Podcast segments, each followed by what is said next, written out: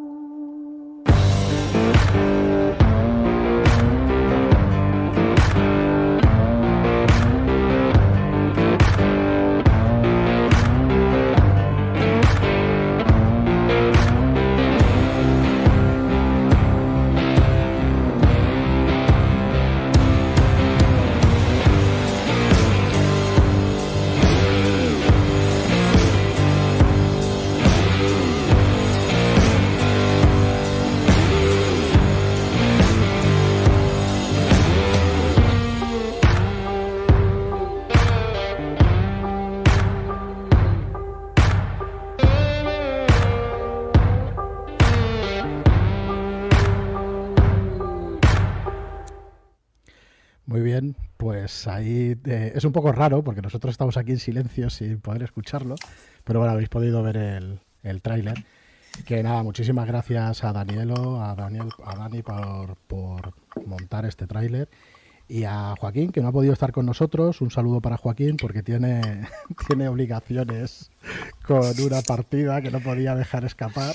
La, la Tiene la roleína, por la las nubes este hombre. como todos los que estamos aquí, me parece.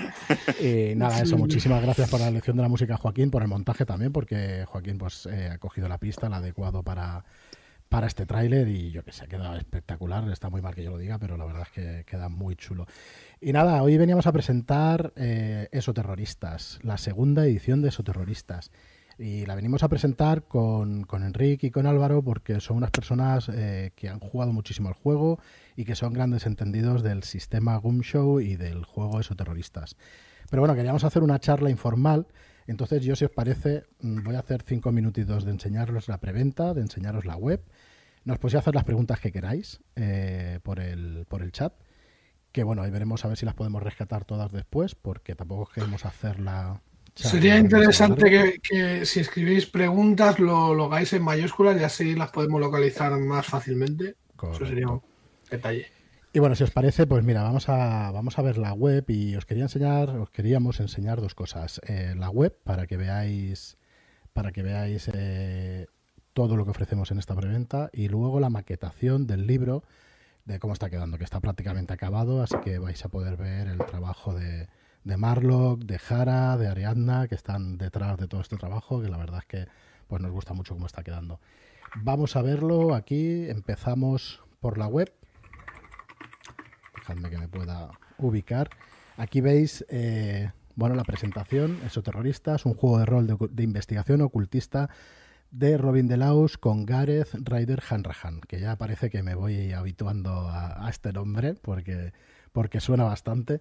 Y nada, tenemos la preventa del 16 de octubre al viernes 13 de noviembre. El acabar la preventa y hacerla un poquito más larga es lo del viernes 13. Ha sido. No podíamos evitarlo. Teníamos que acabarlo en viernes 13. Así que bueno, tenéis hasta el viernes 13 de noviembre. Tenéis tiempo, pero bueno, cuanto antes pues os olvidáis y ya está. Ya sabéis cómo funciona esto de, del marketing y estas cosas. Venga. He de decir que yo, yo he nacido un viernes 13. Pues está. Quiero que sepáis que esto me parece maravilloso. Bueno, tenéis el libro básico, ¿vale? Que costará en tiendas 39.95. Luego tenemos también con esta preventa, os ofrecemos tres historias de Más allá del velo. Son los tres primeros Shadow Shots de una campaña que ha escrito Abraham Castro Cero, nuestro querido Cero, nuestro máster de cabecera, que, que no se nos enfade, que mañana jugamos con él y los damos en PDF. Luego lo tendréis también disponibles a los que estéis suscritos en nuestra suscripción de Shadow Shots. Eh, son Shadow Shots, pero bueno, eh, la verdad es que Cero no se cansa de escribir y tenemos ahí 5.000, 6.000 palabras, ya veremos lo que hacemos para recortarlo, pero bueno, tenéis material para más de una sesión probablemente cada uno de ellos, aunque se pueden hacer una sesión, nosotros lo hemos jugado online en 3-4 horas, el primero de ellos y, estamos ya eh, jugando los siguientes y la pantalla de juego con una aventura de regalo en físico. Aquí sí que la daremos en físico. Vendrá la pantalla y cuando esté en tiendas a 19.95 estará esta aventura de iniciación. Es una aventura en la que pues personas normales con oficios más o menos normales eh, pero que realmente son unos expertos en lo suyo, ya nos hablarán ahora Enrique y, Álvaro de qué va esto de esos terroristas, eh, pues se convierten o son iniciados, digamos, eh, en la Ordo. Creo que permítaseme el spoiler porque no tiene sentido pues explicarlo de otra manera y se llama La Reina Carmesí, ¿vale? Así que bueno, lo tendréis aquí incluido. Todo esto pues subiría a 60 euros y la preventa pues eh, lo sacamos con una oferta de 46,95. Así que bueno, en la página también encontráis el tráiler este que acabáis de ver y una pequeña explicación de lo que va el libro, de lo que va pues esto de esos terroristas, cómo se juega, qué es el sistema Gunshow. El libro tendrá 244 páginas a color, es un letter, ¿vale? americano, 21,6 por 27,90. Y Robin Delaus y Gareth, eh, con Gareth Ryder Hanrahan. Ya, eh, ahora veremos después por qué digo con Gareth, porque el libro es realmente, el juego es realmente de Robin. Pero aquí Gareth Ryder, pues Ryder Hanrahan, hace lo que es estación base, Station Duty, y le dota a esa primera edición de esos terroristas a un contenido espectacular con esta segunda edición, que luego comentaremos a fondo. Y poco más, deciros o hacer bastante hincapié es que va a ser una línea que vamos a mimar, a cuidar, nosotros lo solemos hacer, pero vamos a sacar todo el material que salió en inglés, e incluso vamos a, vamos a hacer nuestras campañas y nuestras aventuras. Creo que he visto por ahí, de refilón en el chat, que nos decían si no iba a salir las historias más allá del velo en físico. Sí saldrán, pero cuando salgan las ocho historias más allá del velo. Saldrá un tomo después de sacarlo en en PDF nuestra suscripción. Y la razón es porque nosotros eh, la suscripción no va a ser uno de los tres que tenemos al mes, va a ser un Shadowshot aparte, completamente aparte este de historias más allá del velo. Y bueno, aquí tenéis la relación de cosas que vamos a salir. Sale Agentes de Ordo, AK, Skullkill, County. Eh, estamos todavía por ahí, ¿no, Álvaro? Estudiando un poco el, el título. Sí, soy muy malo para los títulos, pero en cualquier caso así dejamos la gente confundida, que es lo, importante. es básico que bien, que se comunique bien, pero bueno, ya a ver si tenemos el título definitivo. Está completamente acabada la campaña de Álvaro, ahora hablaremos sobre ella. Pero bueno, eh, está eso por decidir en los últimos momentos el título. Y luego tenéis la posibilidad también de comprar el físico, el transporte por supuesto con cualquier opción va gratuito, por 39.95. Eh, ya está, espero que haya sido suficientemente rápido, que no haya sido demasiado tostón. Eh, preguntan por aquí si ya se puede comprar. Eh, sí, sí, es a las 12 oficialmente. Abrimos unas horas antes la preventa, que no haya ningún problema técnico, pero en principio ya podéis acceder y, quien quiera pues ya puede, ya puede acceder a, esta preventa. Y bueno, saco, la tarjeta de crédito, ¿eh? ya, ya voy a tope. Yo, hombre, hombre, no voy a ser que alguien se me adelante, pero ¿qué, qué va a ser esto? Yo creo el primero. Muy bien. Y lo que vamos a hacer es enseñar el libro también y la maquetación de Soterroristas para el que no haya tenido oportunidad de verlo cuando lo hemos estado eh, enseñando. Eh, Así ya, a, saco. O sea, aquí ni, charla ni nada, aquí venimos a sacar todo. Aquí. Venga, va, enseño un Ni un besito, ni nada. Charlamos, un rato no sé, igual mejor, no sé. ¿eh? la gente igual no tiene muchas ganas de ver. Primer capítulo, segundo capítulo y venga, cambiamos. Eh, mejor vernos a nosotros, no sé, está claro. Claro, hombre. Han venido a vernos a nosotros, hombre, ¿no? Bueno, hombre, nosotros, nosotros representamos muy bien los horrores incesantes, por lo feos que somos los cuadros. y lo cansinos. y lo cansinos. Eso es cierto, eso es cierto. Una de las cosas que va a salir es el libro del horror incesante, que en principio será su, será su nombre final. Eh, The Book of Unremitting Horror, con mi inglés raro, pero bueno, que espero que se entienda algo.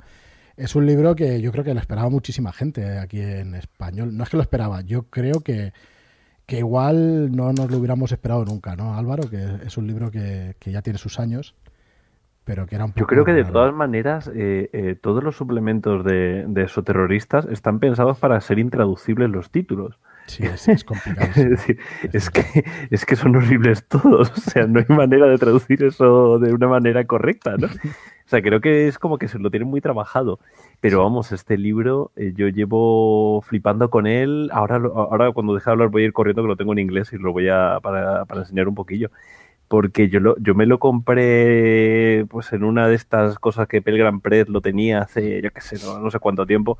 Y de hecho antes de eso hay una edición anterior que era pesada para de 20.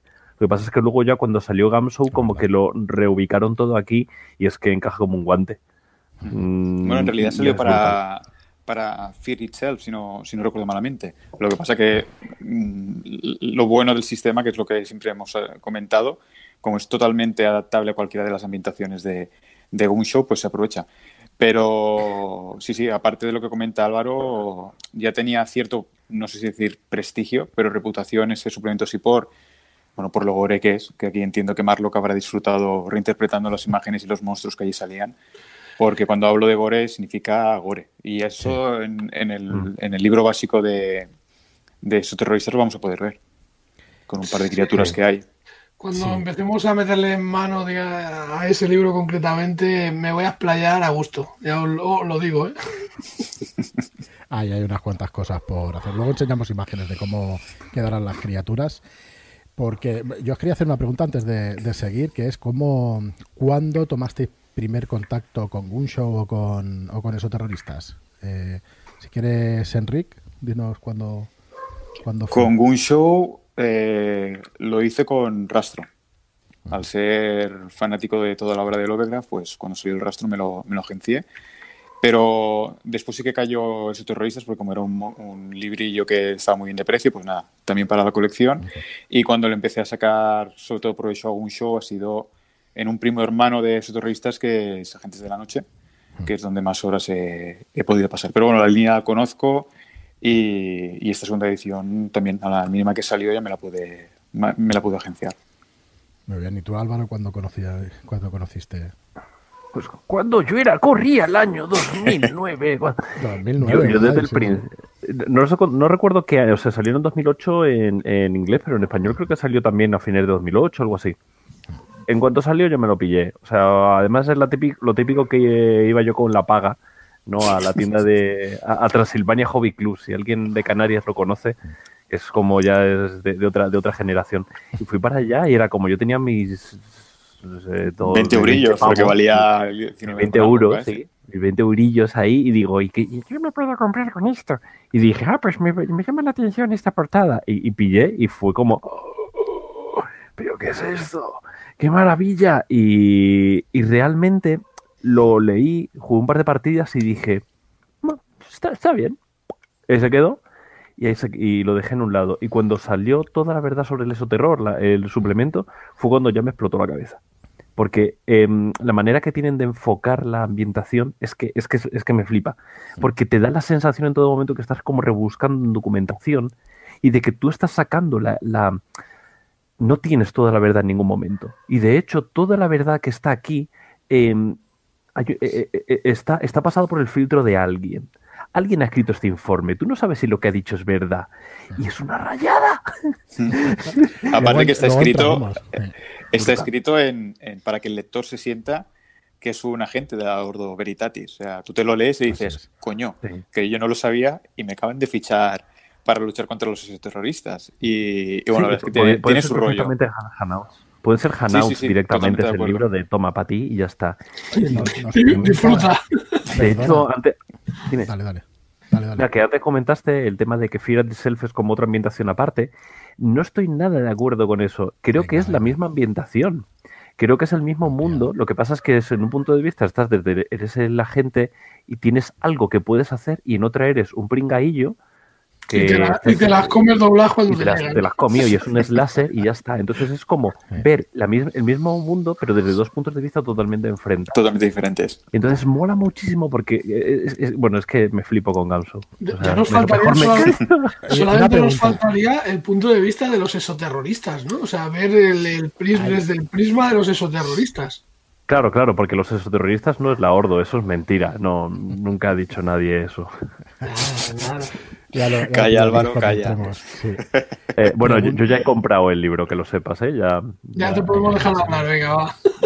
Madre mía. Una pregunta un tanto delicada porque yo creo que es una de las cosas que más se dice del sistema Gunshow. Eh, nos pregunta José Antonio y, y mucha gente se lo pregunta también. ¿El sistema de juego ha mejorado la parte de acción? Del primer Exoterroristas de la primera edición, no. Pero sí que es verdad que en la verdad sobre el Exoterror, que aquí se llamará, o la eh, nuestra versión se llamará Guía Definitiva sobre el Exoterror, sí que hay alguna cosa de combate que le mete alguna mecánica. Pero bueno, ya si queréis vamos haciendo algún vídeo más adelante para poder desgranarlo y eso. Pero en principio la primera edición en el tema de mecánicas sigue exactamente igual, pero yo me gustaría empezar un poco a saco hablando de esta segunda edición y de qué es exactamente lo que aporta, por qué hemos decidido traerlo nosotros aquí. Porque realmente la primera edición en español creo que eran 80 páginas de manual, 80, 90 páginas, no mucho más. Y en, y en Voy a ir por el pues, manual en inglés y lo enseño un segundito. y luego en, eh, en inglés salió esa segunda edición con una cosa muy chula, con una cosa muy chula que, que se llama Station Duty, que aquí hemos llamado eh, estación base. ¿vale? Ahora cuando venga Álvaro es el que más conoce esta estación base porque él es que ha hecho una campaña, la campaña que decíamos antes, y que realmente se basa ahí. Así que él nos explicará ahora esto. Eh, Enric, tú eh, tienes el de la segunda edición, porque lo he visto yo en físico, Mm. lo trajiste el otro día al estudio y eso. Mira, mira. Bueno, en realidad tengo las dos, las Las dos ediciones. La, segunda me la pillé sobre todo por la parte de, de Station Duty, de- simplemente porque está escrita por, por Guy Ryder Hanrahan. Mira, ahí tenemos el libro de, de, los, de los horrores incesantes. Sí, sí. de los horrores incesantes. De verdad que hemos estado pensando muchísimo tiempo en el tema de la traducción de, de estos nombres, porque y los las criaturas ya lo veréis, seguramente no yo a gusto de todos y habrá alguna criatura que vosotros le hayáis puesto otro nombre si tenéis la versión inglesa, ¿no? Pero bueno, a ver qué tal y si hemos acertado en, en los nombres de las criaturas.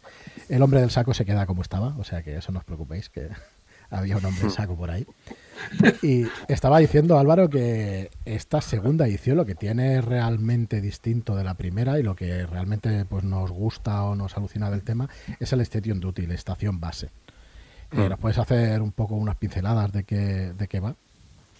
Vale, eh, como, como he dicho antes, Fear Itself y, y los exoterroristas eh, comparten el mundo de terror, pero comparten como, eh, como formas totalmente diferentes. Pero hay una parte del terror que nunca ha sido, entre comillas, digamos, debidamente explorada eh, en el rol, que es eh, Twin Peaks. O sea, ese, tipo de historias, historias muy rayantes de un mundo que de, una- de un sitio en el que es todo muy alienante porque estás dentro de ese sitio y exploras ese sitio eso no ha sido debidamente explorado al menos en mi opinión en, en ningún sitio. Sí hay módulos de la llamada de tal ahí siempre alguien dirá pues yo y Hondenauer qué tal sí existe la sombra de Saros por ejemplo me parece que es brutal en ese sentido no pero estación base lo coge todo y mete el foco ahí.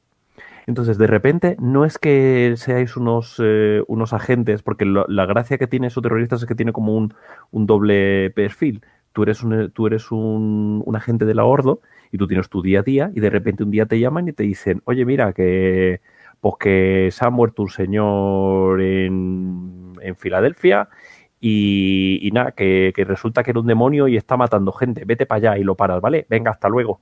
Esto no. Eh, esta, Station- o sea, la estación base básicamente es, creemos que pasa algo raro en este pueblo, quiero que vayas a investigar. Ahí te lo dejo, ¿no? Y realmente es un sandbox, es convertirlo en un sandbox. Lo cual, un sandbox en terror, eh, es, que, es que es como no, no me encaja nada. Y empiezas a leerlo y dices, pero, pero, pero, señor Hanrahan, pero, pero qué grande eres, hijo mío. O sea, que, que, bien hilado todo. Muy poquitas reglas, porque es la base de lo que es Gamshow, muy poquitas reglas y todo está como así hilvanado. Y haces así al final con el hilo, punk, y todo encaja. Y es que me parece glorioso el cómo lo organiza, porque es, es muy poquita cosa. Pero primero, una de las cosas que me flipa, me flipa de esta segunda edición, es que la mitad de los jugadores son personajes que viven en ese pueblo y la otra mitad son personajes que son de la Ordo. Entonces, de repente toda esa parte en la que todos somos agentes de la Ordo, todos vamos a una, de repente se rompe. Porque tienes a gente que se la pela todo y es el, pues, pues el yonki del barrio que de repente la han contratado pues porque se sabe de todo y ya está. Y es como, ¿y qué hago yo aquí? ¿No? Rompe todas las dinámicas, lo destroza por completo y ya está. De hecho, hay un, hay un parrafito que te dice, oye, si quieres, píllate Fear Itself, coges esa ficha y esos son los, los lugareños y a todo por culo. y lo trastea todo para allá, lo lanza y, y, es todo semillas. O sea, eso todo para que tú siembres. Desde, desde, es leerlo y ya te están surgiendo las partidas en la cabeza.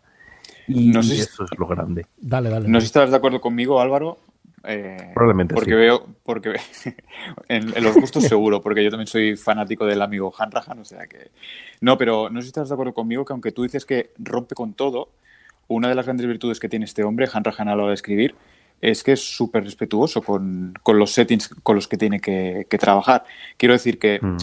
que, Station Duty, o sea, estación base, tiene, sigue teniendo el sabor de esos terroristas, por mucho que este hombre, eh, bueno, pues cambie un poco los roles o, o, o el enfoque de, de, la partida, ¿no? Pero, bueno, mm, por eso te comentaba, no sé si estás de acuerdo conmigo, pero Hanrahan normalmente siempre es súper fiel a, al concepto básico de la ambientación de, de los juegos con los que trabaja. Perdonad, vale. eh, Álvaro y Enrique, nos pregunta Curino, en el básico, ¿qué es lo que viene de ambientación? Pues precisamente esto es lo que podemos llamar la ambientación núcleo de, para mí, la segunda edición. Claro, vienen cosas de la Ordo, te, te explica qué es la Ordo, te explica qué son los agentes, todo esto viene. Pero realmente la ambientación o esto que estáis hablando me parece que es lo más interesante de, de esta segunda edición. Y, y, con diferencia de la primera edición, al respecto a esta pregunta, eh, incluyen pequeñas, uh, pequeños anotaciones que provienen de la verdad sobre el terror, como por ejemplo las técnicas que utilizan los agentes de la Ordo, la filosofía de los exoterroristas, eh, etc, etc. O sea que amplían un poquitín más lo que es la ambientación básica más eh, estación base. Sí, pero, pero, pero en ese sentido lo que dices de, de Gareth es que Gareth mantiene, mantiene toda la esencia de lo que es esos terroristas inicialmente. Y ese terrorista inicialmente es un... Eh, hay una, te, te digo una cosa muy somera hay unos señores que se hacen llamar a sí mismos esos terroristas que lo que están haciendo es crear eventos chungos por el mundo con la idea de destrozar eh, la membrana que hay entre nuestra realidad y una donde hay bichos. Ahí te lo dejo. Te lo planteo y me piro. Y eso es la, y eso es esos terroristas, no hay nada más. De hecho, te dan como unos cuantas pinceladas de los exoterroristas no crearon el 11S, pero sí crearon que a partir de entonces las eh, cuando hay noticias hay como una barrita abajo que habla el, el, el, presentador y hay una barrita abajo como con otras noticias. ¿Por qué? Porque eso da la sensación de ansiedad existencial de que hay muchas cosas pasando a la vez. Mm. Esa, eh, y, y te da unas cuantas pinceladas y te dice, ahí está. Y luego todo lo demás son semillas, porque esto es, esto es el pan semilla de oro. Aguanta cualquier cosa que le eches. No hay, no se va a meter a saco en una ambientación. Se mete en una estética, se mete en un formato de, no, de, de, de, narración, pero no te va a contar una, una, de, bueno, pues entonces el día uno pasó esto, luego dentro, no, no, no vas a encontrarte eso. Álvaro, para ubicar un poco a la... Dale, dale. A la un, es un subidío, Fran, sobre todo para ubicar a, a, la gente que nos pueda estar, estar viendo y que no conozca la ambientación. ¿Por qué estamos hablando tanto de los exoterroristas y por qué el juego se llama exoterroristas? Bueno, los jugadores van a interpretar en la mayoría de las partidas a agentes de la Ordo Britatis, que es una orden que lo que intenta es parar los planes de unos locos que se hacen llamar esos terroristas, que su único objetivo es romper una membrana que separa nuestra realidad de, de la realidad monstruosa que estaba comentando ahora eh, Álvaro. ¿Cómo lo intentan hacer? Socavando los pilares de la realidad y haciendo que la gente dude de nuestra realidad y empiece a creer en, en otras posibilidades. Contra, la, contra más piensa la gente en la posibilidad de que, de que existan monstruos, por ejemplo, más fina es la membrana. Y la Ordo Veritatis eh, no solo lucha contra monstruos, sino que hay otra parte que a mí me encanta, que es que tienen que luchar para eh, volver a hacer a, a, a, reconducir los pensamientos de la gente hacia, digamos, el raciocinio. Pero y, eso es, digamos, la última parte eh, en una operación que, que los jugadores puedan estar llevando, ¿no? Cómo resuelven, va a ser también un poco cómo parchean eh, lo que han hecho Exacto. los hechos terroristas. O sea, si sus acciones la lían más que la de los propios esos, esos terroristas, que, que, suele pasar en más de una ocasión, pues bueno, puede igual, pasar oye, con según qué jugadores. Claro, no digo nada. Guardar el velo. Es claro, guardar el velo. Igual lo que hacemos es petar un poquito más la, la realidad y, y acojonar más al personal, y entonces lo que hacemos es ayudarles, ¿no?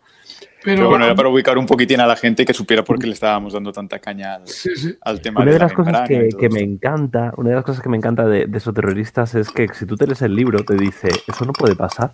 Los, los, eh, los agentes no, no, no pueden romper el velo en ningún momento porque si lo hicieran serían esos terroristas y, y les mataríamos. No, no, no, veo ningún problema. Y tú te lees eso y dices, ¿qué turbio es esto?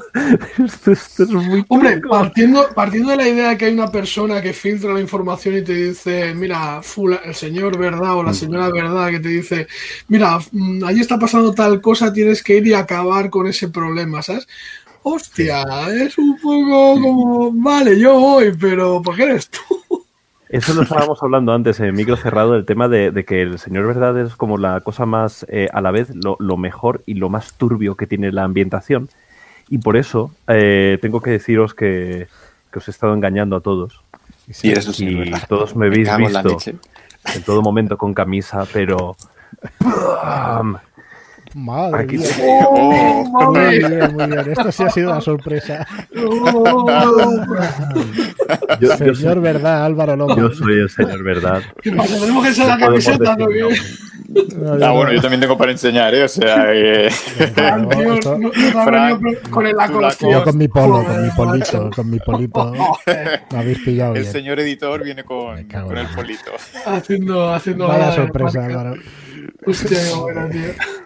Que sepáis. A ver, que me has descolocado. Yo te iba a hacer unas cuantas preguntas y ya. esta, esta camisa me la regalaron mis amigos en mi despedida de soltero. Ojo, cuidado, no, para que veáis el nivel, el nivel que tengo yo con ese terrorista. Álvaro tiene un podcast que todavía creo que se podrá escuchar por ahí, que es No es País sí. para PJs, y yo lo escuché en su día, hace un montón de años ya, y ahí hablabas ya de esos terroristas, si no, si no recuerdo mal. Porque Con mi voz de pito. También. Sí, decía, Ay, esto es muy guay, este libro, deberéis comprarlo todos. Era, sí, era, eh, era algo así. Lo, está subido a YouTube, lo, lo, colgué hace unos cuantos días en Twitter, porque es que, es que flipo con este juego. Eh, ya, ya, ya, lo veis, no, no hay otra. Sí, creo que ha quedado, ha quedado claro, está muy bien. Eh, un, par, un, par, de preguntas antes de empezar otra vez. Eh, nos dice, ¿existe alguna posibilidad de que nos llegue la preventa para antes de Navidad? ¿Estaría bien estrenar estos terroristas entre turrones y mazapanes? En principio sí. Llega para, según la imprenta, nos llega el día 7, pues la siguiente semana, el 14 llega, pues los envíos correremos como nunca para ver si llegan. Ya sabéis que las, las empresas de transporte en esas fechas están como están, pero en principio el año pasado nos respetaron, a ver si este año también nos respetan y, y puede llegar. Pero bueno, en ese sentido, de todas maneras, tendrían el PDF en cuando termine la preventa. Sí, o sea que, ya se libera el, el que a las malas te lo puedes ahí leer, ¿sabes?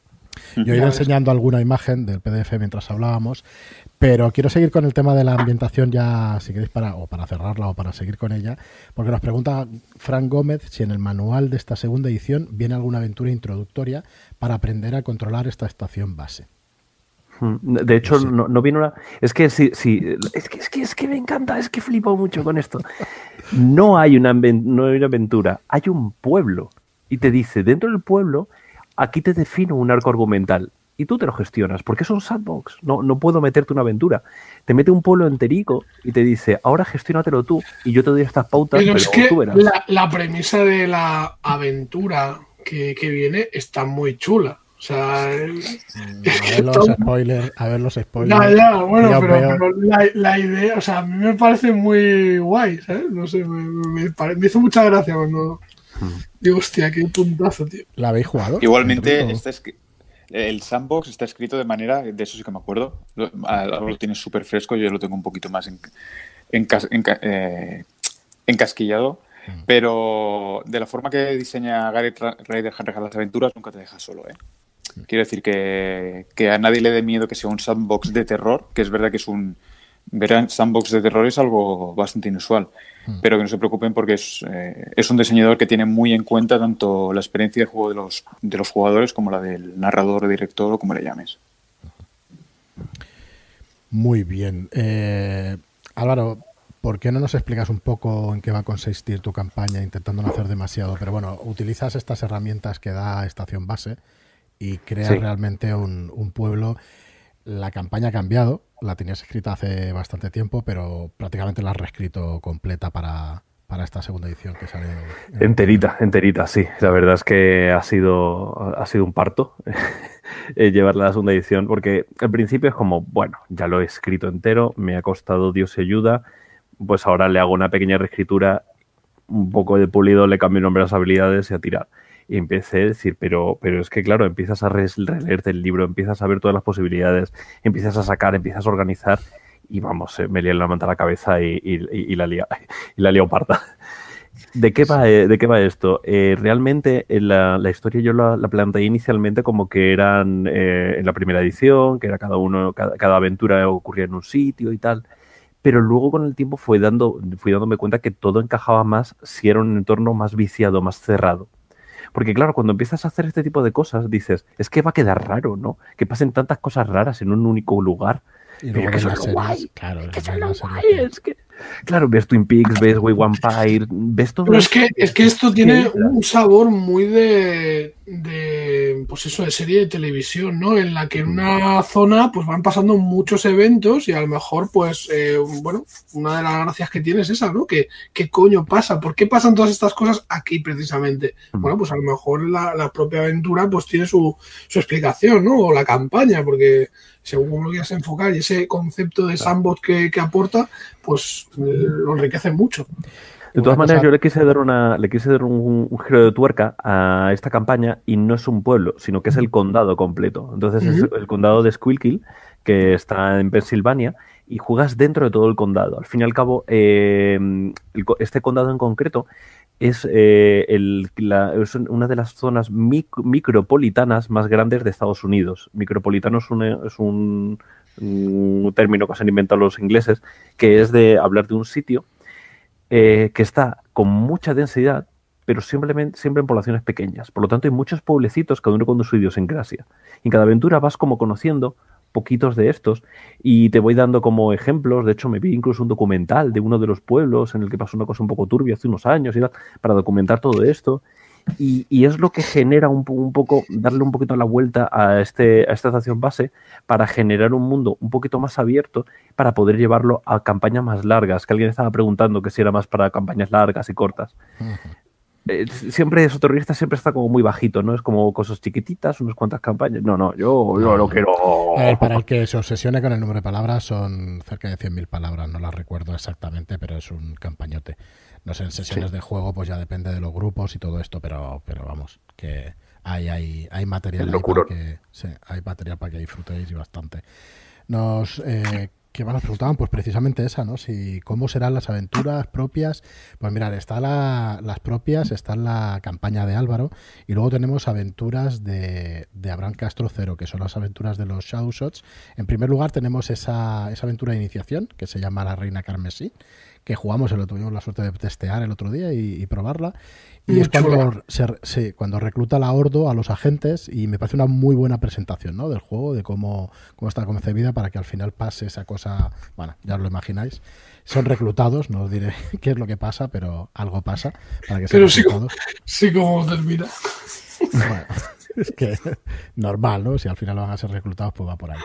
Eh, y luego tenemos pues ocho Shadowshots, ocho, ocho aventuras hechas también por, por Cero, que bueno, que nos van a llevar eh, por los nombres, ya lo veis. Una, la primera se llama Exorcista, la segunda se llama eh, Funerario, La Tercera Alienista, son todos de estos nombres contundentes. Que... Y, está, yo es que él no la ha leído, él no la ha leído porque él la está jugando, ah. pero, pero, a, mí me toca, a mí me toca dibujar, dibujarla y, yo me, tengo que joder y no puedo, claro, pues eso. De hecho, eh, ya os digo yo que está muy, muy chula. Es una, es una campaña, diría yo, porque esos ocho capítulos diría que corresponden a una primera temporada de, bueno, cierra, ¿no? es que es un poco el carácter de eso. Pero tiene, tiene un tono muy marcado de, de, serie televisiva en el que cada capítulo sucede una cosa y es conclusivo, pero te deja ahí con algo que dices tú, hostia, que esto sigue, ¿sabes? y cuando empieza la siguiente, pues resulta que, todo va enlazando, ¿no? Y están muy chulo eh, las aventuras que, ya hemos preparado y no sé, yo me, me tiene hipeadísimo. Ya, ya, os digo que voy a tener que jugar las, las cinco restantes antes de, dibujarlas. ¿eh? Pues esas dos están escritas. Esas dos están escritas y como tenemos aquí a Henry, pues le vamos a atracar directamente. Y cuando él quiera escribirnos algo, pues nosotros encantadísimos, porque Enric, tú ya has escrito para varias editoriales. Has escrito para... Dinos un poco qué, es lo que has escrito, please. Pues mira, he podido trabajar hasta ahora con HT Publishers, con Other Cells, con vosotros y también con una gente muy maja que son la gente de Grapas y Mapas, que, pues, que, bueno, producen material rolero gratis a mansalva y, y, la verdad es que lo, lo recomiendo.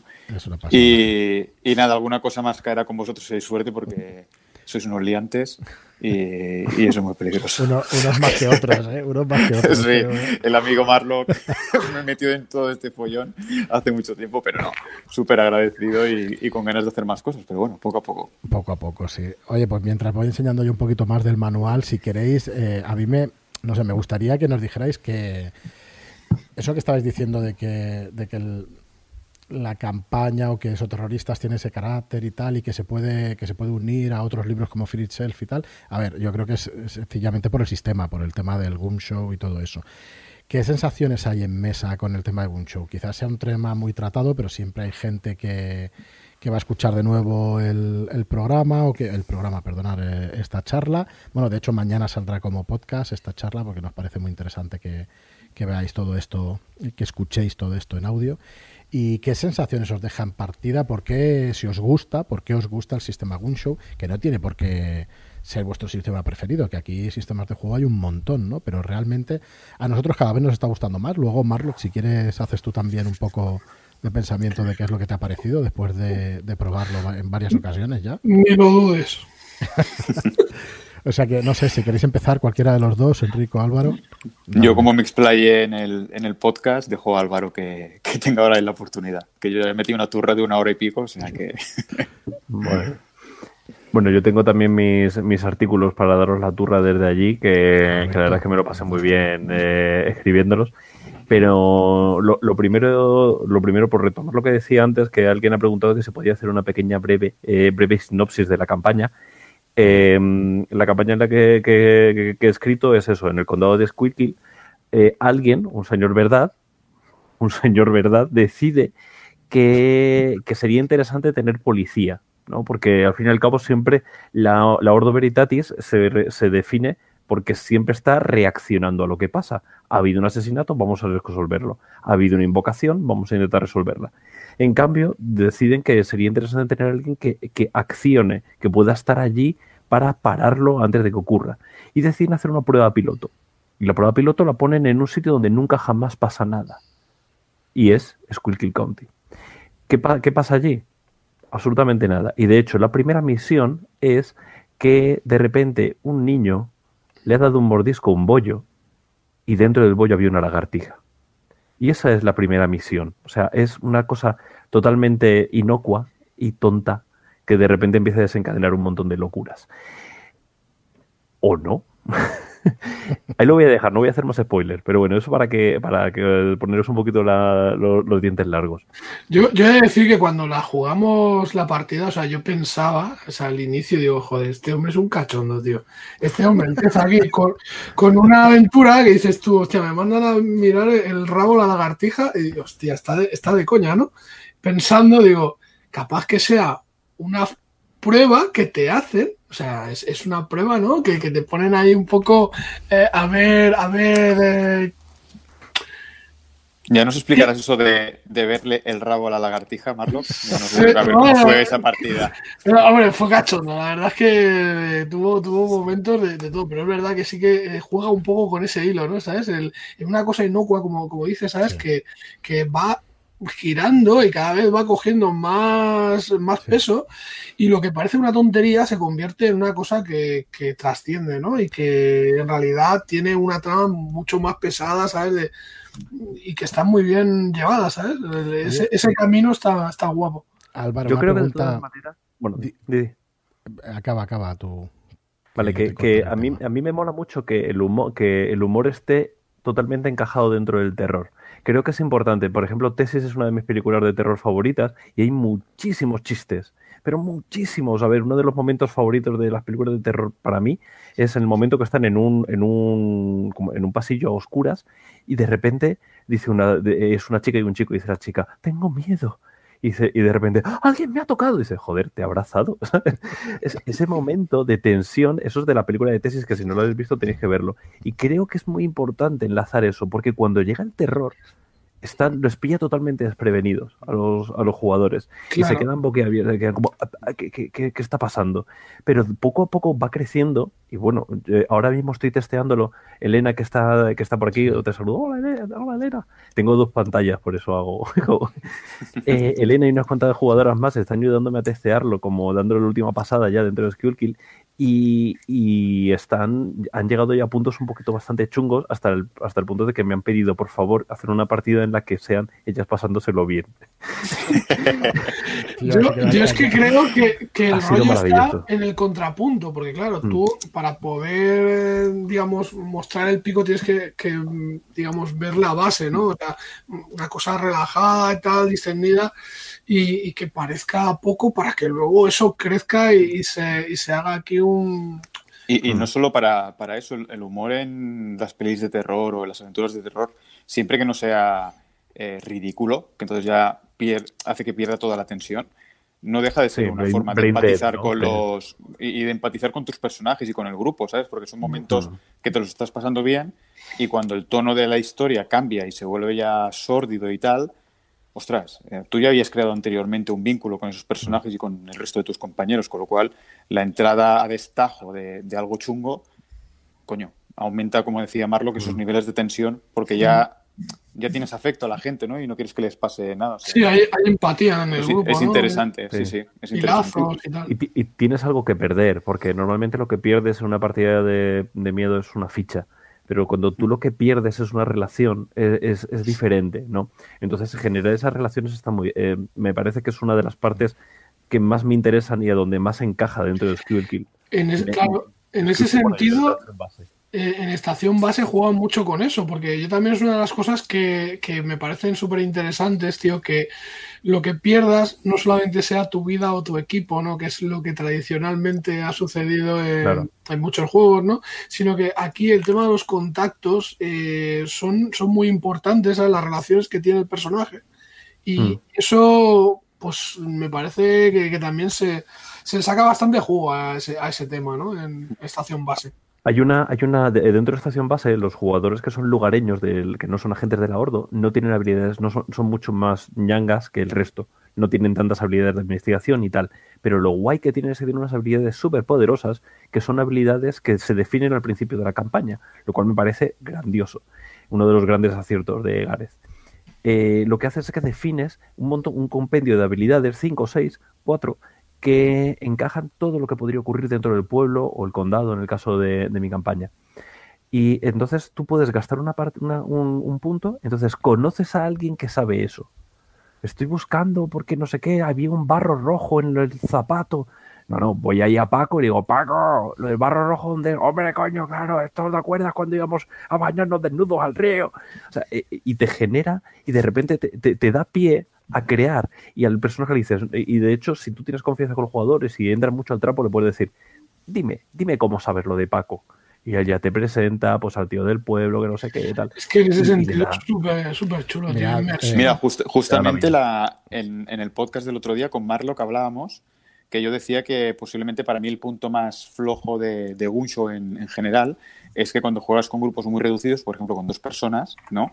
Eh, la cantidad de puntos que tienen para repartir entre las habilidades de investigación hace que al final sean para mí mm, PJs poco creíbles, ¿no? Porque al final acaban siendo como una especie de enciclopedias con patas. Y justamente, Marlock, tú me decías, hombre, si al final encaras ese problema diciendo de que esos puntos no son tuyos, sino de contacto tienes, pues por lo que está comentando Álvaro, es una forma de... de, de Pero yo creo que eso. define un poco también cómo, cómo funciona la narración de, de, temas de detectives. O sea, el cual es Poirot, es, es, es el fucking amo. O sea, todo, todos estos detectives que va un detective y lo sabe todo. Sí, os lo iba a decir. Funciona Sherlock muy bien con las series. ¿sabes? Sí, sí, claro, claro, pero- o, pero- o Bones y, la, y el otro. Quiero decir, las series de televisión normalmente son, suelen, suelen ser dos. C6 se salió un poco de, esa, de ese formato y se parece bastante más a esos terroristas. Eh, y y- y ent- entonces encaja así. Entonces, si yo tengo muchos personajes, los personajes saben muy poquito, pero son muy expertos en cosas. Pero de repente, si tú juegas con pocos personajes, funciona de otra manera. Y es que es grandioso el sistema porque te lo encaja, te, hace es que- entra todo. Eh, con el tema, bueno, lo que hablábamos y lo comentamos para los que no hayáis escuchado el podcast, simplemente comentábamos que el tema de la gestión de puntos en, Gum- en, bueno, en Gumshow, en esos terroristas, lo que sucede es que cuantos más jugadores hay, menos puntos a repartir entre las habilidades se les da, ¿no? Eso un poco es para eh, ir dispersando el foco entre los jugadores y que no Claro. y que todos tengan su momento de gloria. Cuando son menos jugadores tienen más puntos a repartir, entonces pues ellos van a poder eh, resolver más acciones y más situaciones. Exacto. Eh, la cuestión es que eh, yo le... Eso a, a veces parece que son super personas, pero eh, yo le justificaba eso, que a lo mejor no es él el que tiene ese conocimiento, pero conoce a alguien que sí lo tiene.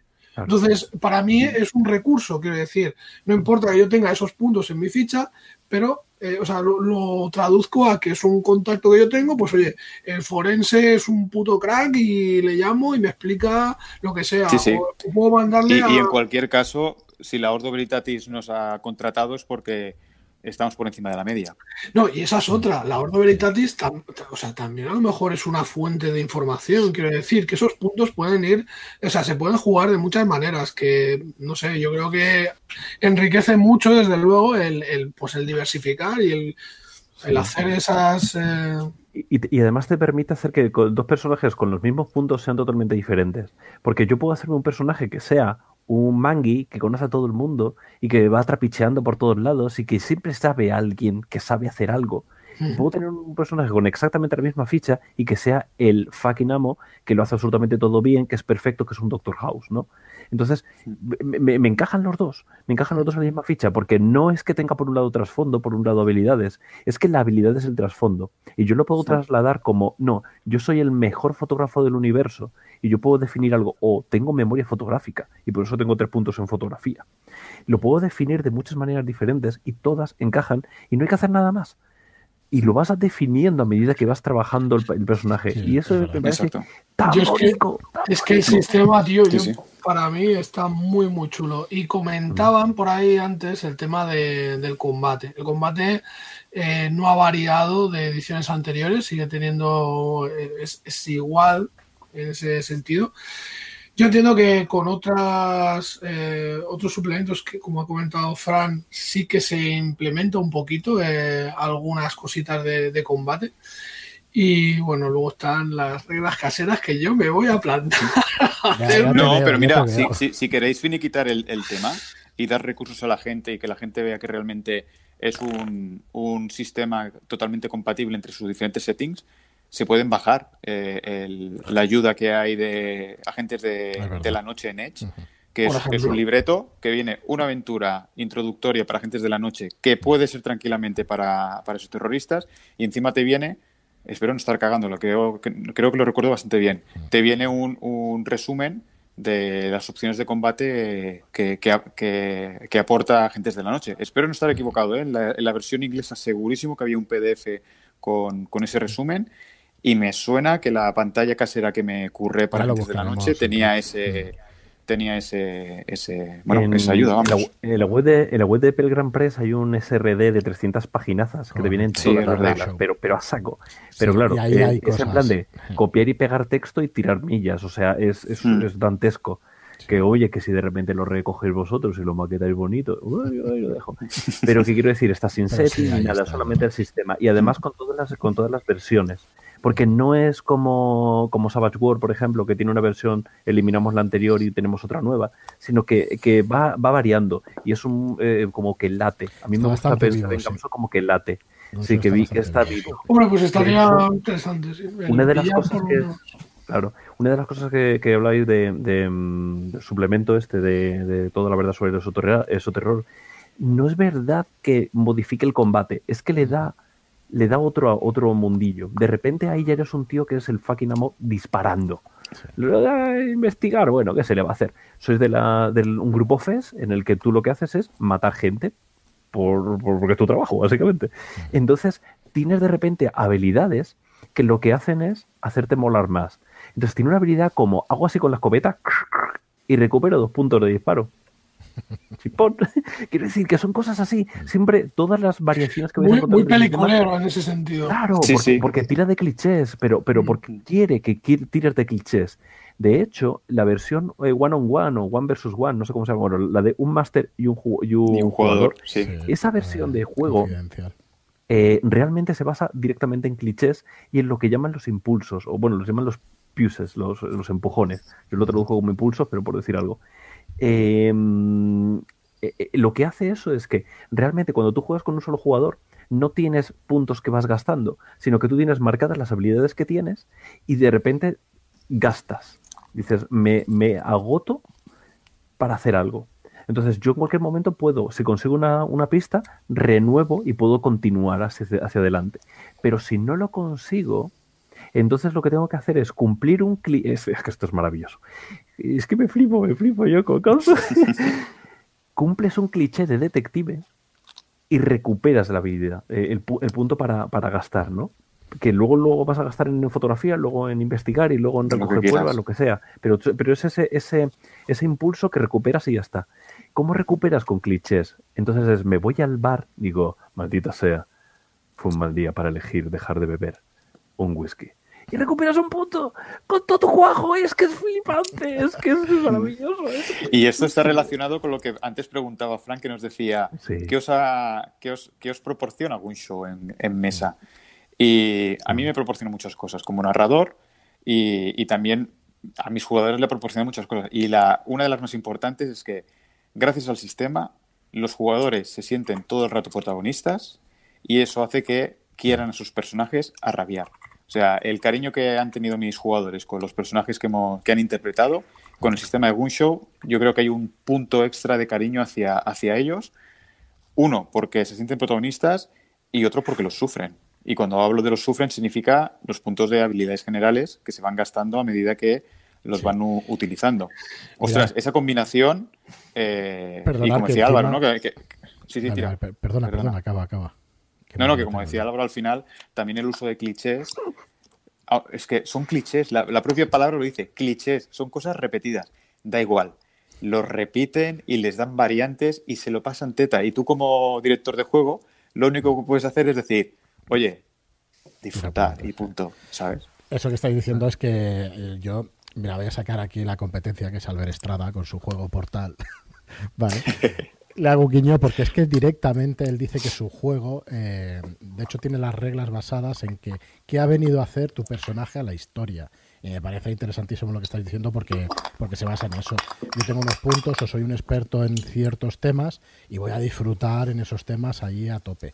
Así que me parece muy relacionado. Albert, no sé si sigues por ahí por el chat, pero, pero es verdad que da las mismas sensaciones que nosotros hemos podido tener hemos tenido la suerte de jugar con Albert en mesa y pasa eso con tus personajes cuando los llevas. a mí otro de los puntos que me parece muy interesante y que, bueno, ya que hablamos de sistema, pues eh, creo que es, para el que no conozca cómo funciona, es que se basa, digamos, en un sistema de gestión de puntos. O sea, esos puntos te van a permitir tener... Eh, mm, pistas eh, de forma gratuita, por así decir, pero luego también hay unas habilidades generales que, te, que tienes que gastar puntos, digamos, para hacer que la dificultad eh, baje o directamente anular la dificultad y tener éxito, pero todo eso es una gestión de recursos que lo hace muy divertido el juego y que si tú quieres prescindir del azar, pues puedes prescindir del azar. No, mm, si tú quieres dar un tiro certero, pues mm, vas a, todas y te gastas tus puntos y das. Eh, pero claro, o sea, mm, otro segundo tiro certero igual ya se te complica, ¿no? Y esto es un poco, eh, yo lo interpreto como el desgaste del propio personaje eh, en una situación de, tensión, de investigar, al cabo del día pues se va desgastando y, y, como digo, pues a mí me parece que esa gestión de recursos es joder, un pasote, a mí me, encanta. Yo a nivel personal es el primer juego que tengo que he dirigido donde hay, donde hay esta parte realista, a pesar de que es una gestión de puntos, pero es una parte realista que ves como los personajes, si, han, si acaban de huir y han tenido una, una han gastado muchos puntos en, en atletismo, coño, en la siguiente huida o situación que tengan que correr, lo van a sufrir porque sus personajes, ese sistema interpreta que están cansados porque no tienen puntos. Y que no se equivoque la gente, el no tener puntos no significa que ese personaje ha dejado de saber cómo hacer las cosas, simplemente que, bueno, o no tiene más energía para correr o, o, se ha torcido un tobillo, porque lo guay de Show es que cuando se gastan estos puntos los propios jugadores buscan explicaciones narrativas de por qué su jugador no puede gastar eh, esos puntos y eso está súper chulo pero que tampoco es que se queden inútiles y no puedan hacer las cosas. No, no, no, no pues ya ahí simplemente, ahí es cuando sí que tienes que tirar, ahí no te quedan más cojones que, tirar. Exacto. Eh, por, eso quería dejar claro de que no, que si tienen conducir no dejan de saber de conducir, simplemente de que, pues como dices tú, Marlo, que ahora lo van a tener un poquitín más difícil y punto, ya está. Y, y, además el sistema eh, te, te, premia a que las cosas te, se terminen rápido. O sea, lo importante es la interacción entre los jugadores. Y en Ganso lo tiene muy claro. O sea, esto tiene que terminar rápido, rápido. Y una regla que no se suele llevar a mesa y que es un error eh, eh, para mí es que si tú tiras y fallas, la siguiente vez que tiras para, repetir la tirada, en plan de le me voy a meter un tiro, fallo, pues tiro de nuevo. Se tiene que gastar más puntos. Se tiene que gastar más puntos más que puntos. anterior. Lo cual significa que muchas veces no puedes porque tienes poquitos puntos. Entonces es como, ¿y ahora qué hago? Mm. Pues salgo por patas. No, pero es que también has fallado. ¿Y qué hago ahora? ¿No? Entonces es cuando el resto tiene que venir a por ti. Y tú que has tenido el foco, que has ido ahí a pegarle de hostias al demonio y tal y cual, de repente eres el cebo y los demás tienen que rescatarte. Es que es tan bonito, es que encaja todo tan bien. Justo una cosa así pasó en la última sesión y la verdad es que se fue muy intensita, ¿eh? O sea, hubo ahí un momento epiquísimo de, Joaquín y, la verdad es que da situaciones muy chulas. Yo la verdad es que el sistema, pese a, lo sencillo de que es el combate, que a mí es que me gusta un poquito más, más capas ¿no? de complejidad y tal, pero aún así funciona como un tiro. Y, para lo que es el boom show, que es investigación y, que puede darse una escena, o sea, unas escenas de acción, pues, hostia, yo creo que le Y hoy en el, en el artículo de, de Álvaro, que lo he leído simplemente para poderle criticar después, sin, despiadadamente. No, pero hoy sí que habla de un tema que me, me ha encantado la frase, que creo que Álvaro dice es que el juego, el, el sistema, lo que hace con el gasto de puntos es eh, recordarle al jugador que su personaje tiene un límite o algo parecido. No recuerdo ahora mismo la frase correcta, ¿eh? Pero sí, que el cero es, el límite y tal. Exacto, ¿sabes? Y como, y como lo van, se van gastando y van llegando al cero. Y, es cierto, es lo que os comentaba antes, que por sufrir, ¿no? Los, los, jugadores también le van cogiendo más cariño a esos personajes, porque es que los sufren, los sudan. Y mm. como decía el otro día en el podcast, incluso las escenas de. O sea, la recuperación de puntos, mis jugadores las interpretaban. O sea, en vez de decir, han pasado ocho horas y lo recuperas, no, no. Ellos hacían, pues un poco como la escena que nos ha hecho antes Álvaro, de que van al bar, se toman el whisky y, o, contactan con un familiar suyo, etc, etc, para que les anime. Es, es muy chulo es muy chulo. Oye, permitidme que vuelva un momentito, que nos quería cortar antes con, todo lo que decís. Y no está muy bien leerlo así en pantalla y tal, pero creo que define muy bien el tema este de la estación base, del pueblo y eso. Cambio de tercio totalmente, pero me gustaría leeros un par de frases de, de este capítulo 7, estación base. Dice, tu pueblo. Tu pueblo no es como los demás. Nadie quiere admitirlo, pero pasan cosas raras ahí. más locura de lo normal, más melancolía, más muertes, más accidentes funestos. Antes no era así. Hay algo podrido en el ambiente, un cáncer del alma que se alimenta de todo lo bueno y lo único que queda son monstruos. Tu pueblo está enfermo. Yo creo que con esta, con esta sencilla frase o con estas frases encarna bastante bien o, define bastante bien lo que nos vamos a encontrar en, esa estación base y eso. Y, perdonar que haya cambiado de mal, mal rollito, mal rollito sí queda, ¿eh? Pero es que la lees y flipas, ¿sabes? a, partir de aquí, a partir de aquí el libreto dice quién o qué le ha hecho esto a tu pueblo. O sea, empiezas a desarrollar y ahora lo que y, define todo en preguntas. Si es que es lo super. Eh, no pasa, por ejemplo, con el rostro de Chulu, que es Gamsu. Su terrorista es lo que quiere es eh, plantearte una sensación. Te, te mete ese miedo eh, dentro de tu cuerpo y tú sientes la necesidad de narrar de esa manera. Es, es, es como que va directamente a tu espina dorsal y de ahí sale el resto. Es que me parece tan guay. Es que, es que, es que, es que, es que, dame más artículos, que sigo No, y los, los, horrores incesantes, muchos, al final cuando eh, un horror traspasa la membrana, que es lo que nos separa de, ellos, normalmente la, la, forma física que, que, adopta a veces es el reflejo de los, de los miedos interiores o de las locuras que tiene el que ha provocado la rotura de esa, de esa membrana. Eh, creo que todas las ideas de Perola que se le ocurren al ilustrador. Por ¿eh? ejemplo, eh, hoy un poco antes de, hoy antes de, la charla, pues he aprovechado para ojear un par de, cosillas y no recordaba que, por ejemplo, uno de los monstruos es el golem Snaf. O sea, un ah, golem que, que, nace de sitios donde se graban películas Snaf. A partir de la sangre o a partir de los trozos de piel, carne que pueda haber, y dices, joder, a mí con el mal rollo que me dan las pelis Snaf, pues encima este, este maldito monstruo nace, nace de, de, ahí. O sea que eso está muy chulo porque eh, es una forma de hablar un poco de los miedos que cada uno puede tener y oye, ponerlo ahí en forma de monstruo y, que los amigos de la Ordo Veritatis vengan aquí a hacer, hacer limpieza. Hay una cosa que a mí me encanta de, de, de esos terroristas, que es que estamos muy acostumbrados a que el terror sobrenatural en rol sea, sea chulo.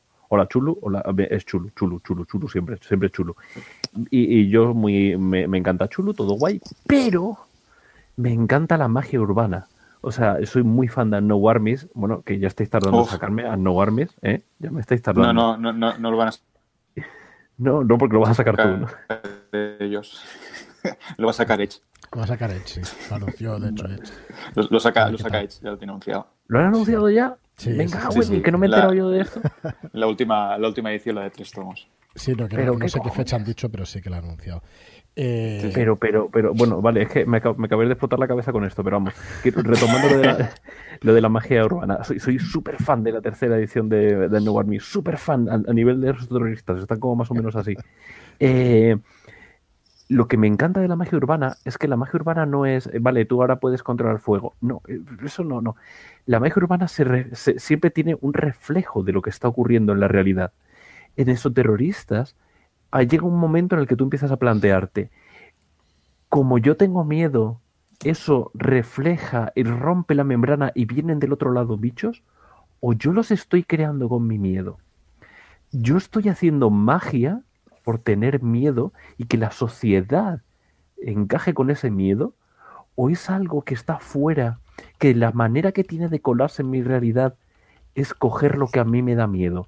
Sea la cual sea la, respuesta a esta pregunta, es que ya te da para campañas y campañas y campañas. A cascoporro. A cascoporro. Y ahora voy a la página de Edge que quiero enterarme de eso.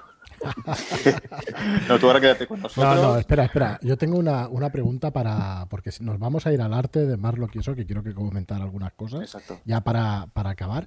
Pero antes, eh, Álvaro. Mm, bueno, igual es muy obvio, ¿eh? estoy siendo muy obvio y no. Eh, en tus obras. ¿Te gusta siempre...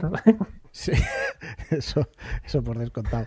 En tus obras siempre metes crítica social. ¿Es algo hecho eh, a propósito o te sale naturalmente? Porque porque vamos, yo en cuanto leí la primera aventura esta de, la campaña, en cuanto leo tus Shadow Shots y, por lo que te conozco, hay esa crítica social siempre. ¿Es algo, pues eso, que lo haces a propósito o, te sale directamente?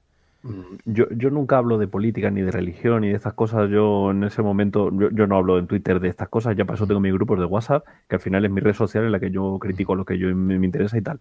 Pero sí es verdad que creo que todo acto de creación es político. Tienes que tener claro lo que tú cuentas. Es una cosa que yo siempre defiendo. Tú tienes un punto de vista y eso es lo que te convierte en creador. Ese punto de vista. Por lo tanto, yo tengo que tener claro cuál es mi punto de vista para poder potenciarlo. Entonces, siempre va a haber algo de eso. A veces más, a veces menos. ¿Vale? Depende de la obra, porque también tienes que medir tu obra de qué va. O sea, hay algunas obras en las que se, presta mucho. Hay un Sadusot que se llama Socianato, que es lo más turbio que he escrito en, toda mi vida. ya, llegará. ¿En diciembre? El 15 de diciembre creo que lo hemos programado, sí. Vale, lo, bueno, eh, eh, es, eh, yo tuve que parar. Tuve que parar de escribirlo, me puse a ver dibujos animados y luego volver, porque de verdad que, fue, fue muy duro de, escribir. Y he escrito, por ejemplo, la aventura para Innomini Satani que, que, que, estaba en el básico, era sobre una violación. O sea, quiero decir, para mí es muy importante tener claro lo que quieres contar, no solamente, ah, vale, pues entonces aquí hay un malo que quería hacer esto, no, no, ¿qué quieres contar con esto? Y eso es lo que te va a hacer quitar la paja y dejar eso. Entonces, si tú tienes eso claro, puedes, eh, puedes enlazarlo y puedes dar esa sensación, que es un poco lo que pasa con los terroristas. Quiere dar una sensación y lo libera de todo lo demás. Entonces, eh, tú ya sabes cómo dirigirlo porque ya la sensación está implícita dentro de lo que escribes. Por lo tanto, lo, vas haciendo y lo escribes. Yo cuando he visto las partidas que han jugado la gente del Saduso del barrio, que vi la partida que es el otro día en Mansalva, que están por ahí, hola, hola, eh, es que encaja, dije, joder, o sea, yo tenía miedo de que cuando lo escribiera en 1200 palabras se iba a quedar un poquito. Y digo, voy a conseguir transmitir, y, lo, han pillado al vuelo. Por lo tanto, estaba bien, bien encajado ahí y, el engranaje está ahí si yo te hago, si yo te consigo transmitir esa emoción, tú vas a saber es, eh, dirigirlo. Luego tú luego decides llevarlo a otro lado, ok, pero tú sabes dirigirlo. Y eso es genial. Y yo siempre lo tengo, lo quiero tener muy presente. Es una cosa que siempre lo tengo como muy, muy. Eh, antes de ponerme a escribir, tengo que saber qué quiero contar. Si no, no lo escribo. Y además lo que mola de estos temas es que al final le pasas la patata caliente al jugador. Hmm y eso te permite también ver cómo reaccionan ellos o qué interpretación le dan a tu idea o a tu punto de vista o, a lo que sea. O sea que. Y tampoco hace falta ponerse sí, trascendentales, ¿eh? que venimos a jugar rol para pasarlo bien. Pero sí que está chulo que cuando tú pares una idea y la lanzas, ver bueno, cómo la toman y cómo, cómo le dan forma o cómo la interpretan. Eso está. no, por supuesto. si no escribiría novelas, quiero decir, para mí lo, que me interesa es cómo luego eso alguien lo va a recoger. Como yo te doy esto y ahora no es mi hijo, es tuyo. Recógelo y hmm. es con ello lo que tú consideres. Pero quiero que quede claro lo que yo quería contar. Y eso es lo que, lo que genera ese vínculo. ¿no? Y, a mí, por ejemplo, por eso hablo muchísimo de, de The Book of Remiting Horror, porque es que es eso. Es cada una de las criaturas me da una sensación, me explora esa sensación hmm.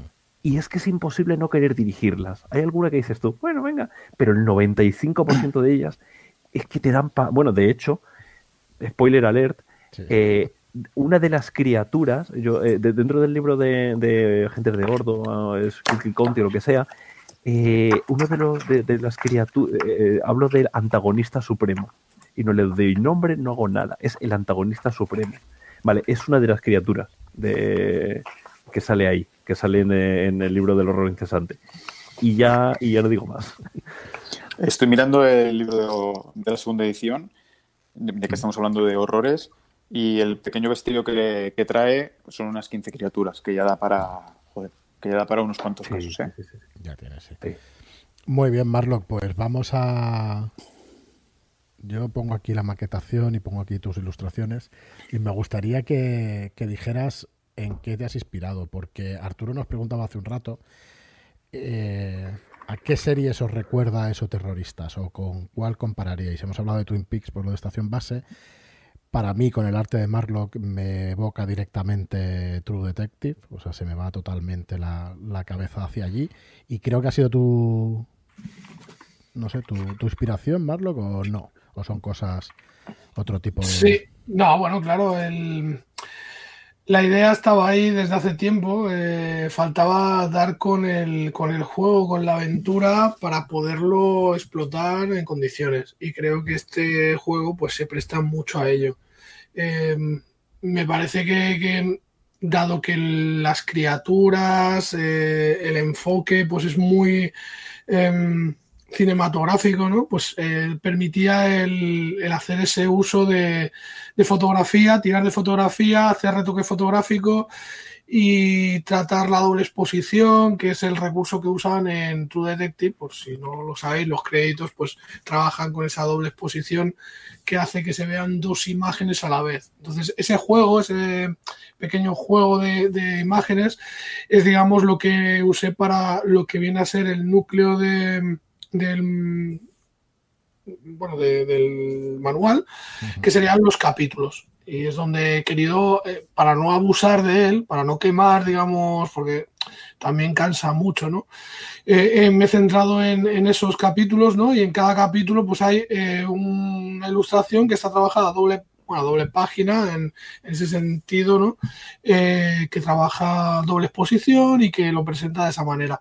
Y luego el resto de ilustraciones, pues son imágenes que se han retocado, son composiciones eh, pues de varias fotografías y, bueno, en general lo que se intenta es dar pues eh, una coherencia estética, en este caso intenté que fuera lo más realista posible y llegamos al punto de los monstruos. Y aquí es donde eh, saltan las alarmas. Porque no es fácil, no es fácil, amigos.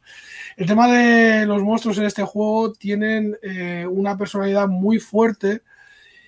Y trasladar eso a, realismo, pues no es, no es fácil. Eh, y bueno, el intento está ahí de trasladar esas criaturas y llevarlas pues eh, que tengan un aspecto un poco más realista de lo que presentan en, el manual de la edición inglesa.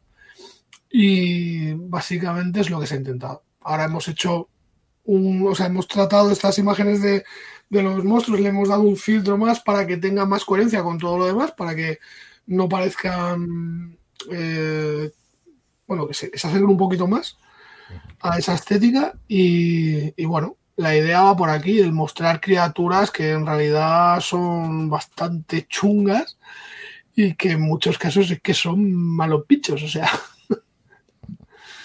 Así es, no sé, a mí el trabajo que haces de doble exposición de las aperturas de los capítulos mm, me parece brutal. Es verdad que no puedes abusar porque al final si todo el libro fuera así, yo creo que acabaría cansando. Mm, me parece una buena elección, ¿eh? pero, no sé, es que me flipa lo de los capítulos. Y además en esta edición vamos a tener pantalla, que en la americana no un show, menos el resto de Tulu, el resto de productos no tienen pantalla. Y la pantalla que se ha visto... Y, tapadura. Y tapadura, exacto. O sea que, no, no, con las ilustraciones que has puesto ahí, Marlock, joder, te meten en el... Bueno, ayudan a meterse en la ambientación. ¿Qué opinas de las ilustraciones? de las ilustraciones, pues está... Llevo hablando un montón de tiempo de que, de que realmente eso terroristas es como un producto muy mínimo, muy chiquitito. Eh, eso es una cosa pensada desde el principio, por el, tipo de producto que era, estaban presentando más el sistema que el juego, una... pero es que es que es tan guay lo que estáis haciendo, o sea, es como, pero tan, tan mega ultra guay, abriros el ojete que os lo, os lo como entero. O sea, es, a ver, que todo el mundo, y esas son las tiradas, tiradas de estabilidad, por favor. Están ya todos en menor 12. Se acaba de romper la, membrana. Eso, eso también. la membrana y, otras cosas, sí. Hasta hacer vacío. Hasta hacer vacío, lo tengo claro. Y de hecho ya se lo dije a Frank quiero que, que lo quiero firmado por ti, por Marlo. de, de, verdad, de verdad que Sí, me lo dices. Déjalo, déjalo. De, verdad que, me, que, estoy, que, que, me flipa que lo hayáis decidido llevar a otro nivel, porque no es, no, no solamente que, el libro fuera chiquitito, es que tenía potencial para ser una cosa tocha. Igual que No War mis primera edición es así, de repente se convierte en tres librazos. Esto es otra, es, es llevarlo a otro nivel. Es, es, hacer una apuesta a un nivel que, que no estaba antes. Y, es que es, que, es, que, no puedo, ya no puedo ver. En, realidad, eh, mm, que no se asuste a la gente porque esto irá pasando con todo lo que vaya cayendo en esta casa, porque somos así y nos gusta cuidar de lo que cogemos, así que en principio no... Seguiremos, claro. claro. El, rey amarillo... El rey amarillo está ahí. Joder, me encantaría a mí eso. Me encantaría lo malo. Es complicado, ¿eh, Álvaro? Sí, sí. Es que el formato. Es que hay libros que son, por ejemplo. No, el, producto es muy caro. El Drácula Dossier también es una es la polla, pero ponte a trabajarlo, ¿sabes? No, el Drácula Dossier es, intensito, ¿eh? ¿eh? O sea, es una cosa de, como muy de nicho y es una cosa que en inglés funciona, pero en español es, estelita. Para que no lo sepa, Drácula Dossier es básicamente jugar todo el libro de Drácula, pero desde un punto de vista lo mismo. Es Kenneth Hyde que lo coge y que le da un punto de vista totalmente diferente para que seas como un outsider que se va enterando de todo. Y eso es una cosa muy curiosa.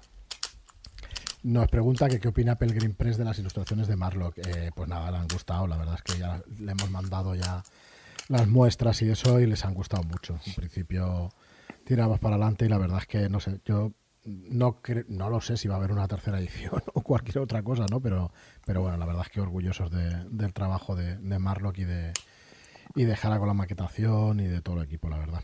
Nos dice Frank Gómez eh, si, el orden de la publicación de los suplementos y las campañas tienen sentido porque es necesario el suplemento para la campaña que sale más tarde.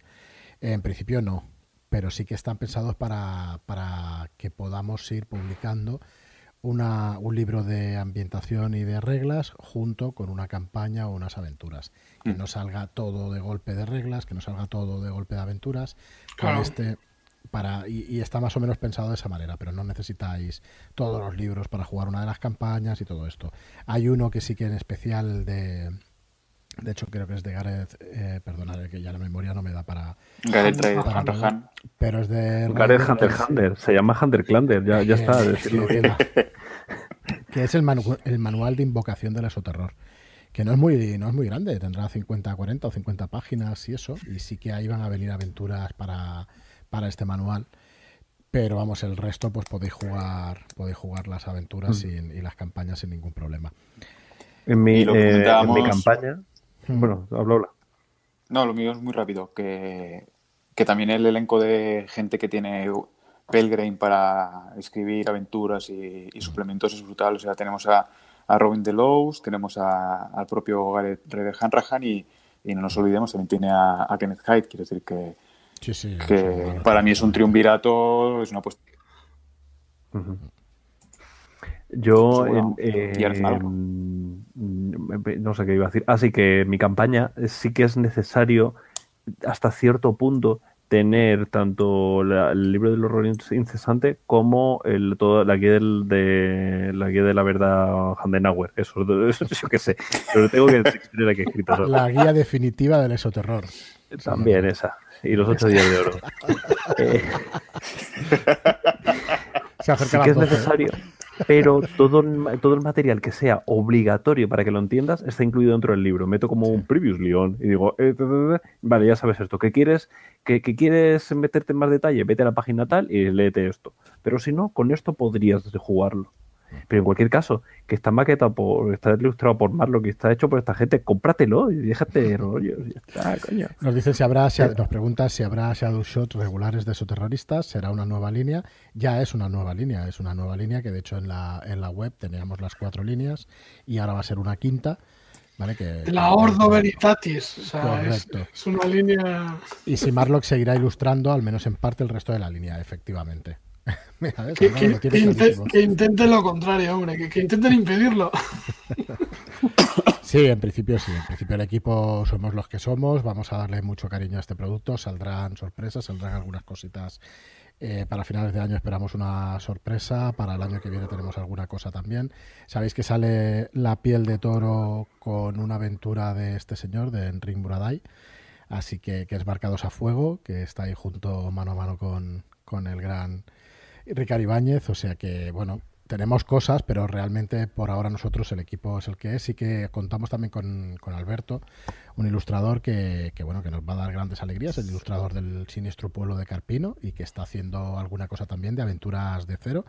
Y nos preguntaba si habrá más shadow shots regulares de esos terroristas. Sí, eh, de hecho la campaña de Abraham Castro, cero, de historias del más allá que la podéis ver también aquí, eh, es suya y, y van a ser shadow shots hasta que la publiquemos en físico pues a finales del año que viene, el cuarto trimestre. Van a ser ocho historias, si es que cero no se le levanta la cabeza y, y nos saca O sea, 10 o 12. esos, esos Shadow Shots que, que son eh, para suscriptores. Eso sí. Sí, serán extras, eso sí, ¿eh? no contéis con que serán los tres de cada mes, sino que habrá un cuarto. Y, y bueno, nos preguntan Nick Murjo con sus mapas, sí, la verdad es que está, está fichado y esperemos Hostia, que por sí. mucho tiempo porque, porque Sí, es sí. alucinante lo que hace. Porque molan, molan un, un huevo. Son súper evocadores, tío. Sí, sí. Bueno, pues señores, si, si os ha quedado algo en el tintero, bueno, shadowlands.es barra eso terroristas, por si no ha quedado claro, qué pesado soy con el, con el pub, pero por si no, se- ah, o no os ha quedado claro, pues podéis ir allí, ya está activa la, la preventa, casi son las 12, o sea que ya es casi oficial. Y, Y que van a haber más, más artículos para explicar, para que no nos tengan que Correcto, aguantar a nosotros y... Tenemos cuatro artículos, tres más de, Álvaro y uno de Enric, que, están ahí ya pues esperando a publicarse cada jueves en nuestro blog. Así que, bueno, esperamos que disfrutéis con la línea. Efectivamente será una línea completa. Y bueno, esperamos que tenga soporte, que os guste, pero vamos, nosotros vamos a sacarlo, eh, todo lo que hay. Eso es un poco el mensaje también que queríamos dar hoy. Y no sé si os queda algo en el tintero que queráis decir, porque vamos a cerrar. Yo creo que es importante decir, compra mi libro. Bien. Ya... El resto da igual. Eso ya, ya, ya cosa tuya. Tú Comprarle también a Enric las aventuras de crítico que hizo, la aventura también de que saldrá, que es próxima publicación, ¿no? De Other Selves y de nuestro último verano. Sí, o sí. sea que- Sí, pero bueno, ya que Enrique diga que compren su libro, ¿no? Tampoco. Sí, sí, que, me comp- que lo compren, sí, sí. Claro, Pero bueno, ahora de momento que tiren de, de la preventa de, de su terroristas porque así nos aseguramos aún muchísimos más suplementos de la, de la línea que, joder, es que el juego lo, lo vale. Palabrita de Gareth Ryder Hanrahan. Este donde esté. Este donde esté. Me, acabo de- me he enterado hace poco que, que el Hanrahan va a hacer una, el suplemento de Moria para el anillo Eh, único, sí. lo va a hacer él. Sí, sí. O sea, estoy Sí, ahí sí. un poco hype también con Pero esto, ¿eh? es Sí, que vamos a ver que, que los dos son unos putos cracks. O sea, que esto es eh, Sí. un show, o sea, está parido por dos putos cracks. O sea, Yo voy a hacer un spoiler y del artículo que he escrito es precisamente de habla de la plantilla de autores que tiene, en este caso Pelgrim, y, hace- y en ese artículo se hace un poco un repasillo de, de que, quiénes son, simplemente para, para atestiguar que, que, que, bueno, que un show está padrinado por, por un montón de autores súper interesantes que siguen en activo Mm. y que dan mucha envidia porque tienen una producción constante y brutal. Y un, y un ejemplo es el Grihander, como dice Álvaro, de, de Han Rahan, que es que, es que no para. Es que no No, para. y, y nos hemos quedado sin hablar de unos cuantos juegos de, de Gamshow. Quiero decir, Gamshow ha tenido cosas muy molonas. Evil Hat también sacó uno que se llamaba Babel Gamshow. Es verdad. Babel Eh, sí, de Kenneth Hyde. Que claro, Sí. que Kenneth Hyde con otra. Yo en ese sentido creo que es un poco el eh, pues como el Robin Delos con Gareth, no sé qué. O sea, Kenneth Hyde ha hecho como un montón de cosas que ha recogido esta gente. Y era Mm. para llevarlo más a estilo Stranger Things, estilo eh, gente jovencita que está haciendo. Estilo cositas, ¿no? nuestro, nuestro último verano, por ejemplo. Ah, que- por ejemplo. Ay, saca pechito, pechito. Eh, sí. Mete la coña. Cojones, Claro que ya. sí. Y Yo también la de Ordo, tío, hostia. Una cosa que, que me encantó, no, no lo he jugado, pero sí que uno de los de los jugadores que, que testeó la campaña que voy a sacar yo eh, fue Complejo de Master, el eh, justo. Y justo eh, estuve hablando con él porque había probado el Time no sé qué, Time- bueno, uno de, de, de viajes en el tiempo, El que no me acuerdo ahora. Timeliner. Time- no, no, Time, Timeliner Time- es No, de es él. español. Ah, vale, vale. Mm, Sí, del es de justo, pero estoy hablando de, que- de un- una campaña, de un juego que salió para, para Gamshow, que es de viajes en el tiempo. Ostras, Y que en la portada hay pues unos señores con rayos láser de un dinosaurio, que cómo no vas a vender ese libro, ¿no? Entonces me contaba que una cosa muy molona es que no está la habilidad de preparación, porque la habilidad de preparación es como, maldita sea, si tuviéramos una cuerda, espérate, tiro, ah, la tengo, ¿no? Eso sería la habilidad de, preparación. Sí, bueno, pues en vez de eso es la habilidad de paradoja, que es, Dios mío, me están disparando, ojalá hubiera, eh, ojalá sobreviva esto para en el futuro venir aquí y meter el bazooka que necesito justo aquí.